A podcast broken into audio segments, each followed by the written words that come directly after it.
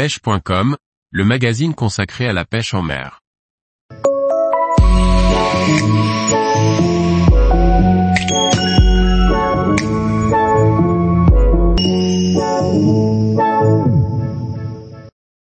Pêche de la carpe, écheur correctement son stick sur son montage.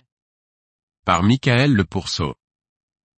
Une chaussette soluble bien préparée est à coup sûr efficace. Il serait dommage de perdre toute cette efficacité à cause d'un stick mal monté qui ferait perdre en distance de pêche, voire pire empêcherait le montage de se positionner correctement au fond de l'eau après le lancer. Pour cela, il existe plusieurs façons d'écher son stick sur le montage de manière à être le plus efficace possible.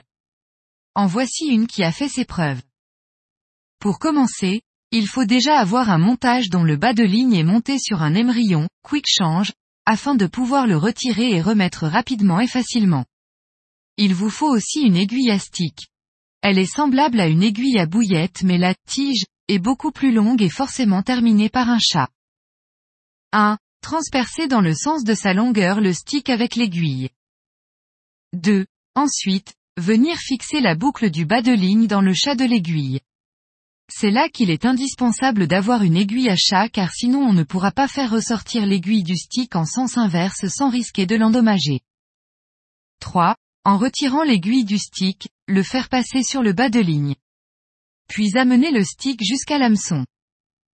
4. Rentrer ensuite délicatement l'œillet de l'hameçon dans le stick en prenant soin de ne pas le déchirer, puis la hampe et la pointe. Bien enfoncer l'hameçon dans le stick en prenant soin de ne pas enfoncer la pointe de l'hameçon dans un pelet ou morceau de bouillette, il ne pourrait pas piquer un poisson sinon. Bien positionner le stick jusqu'à l'insertion du cheveu sur la hampe de l'hameçon. Cette étape est importante car ainsi le cheveu ne peut pas s'emmêler au lancer.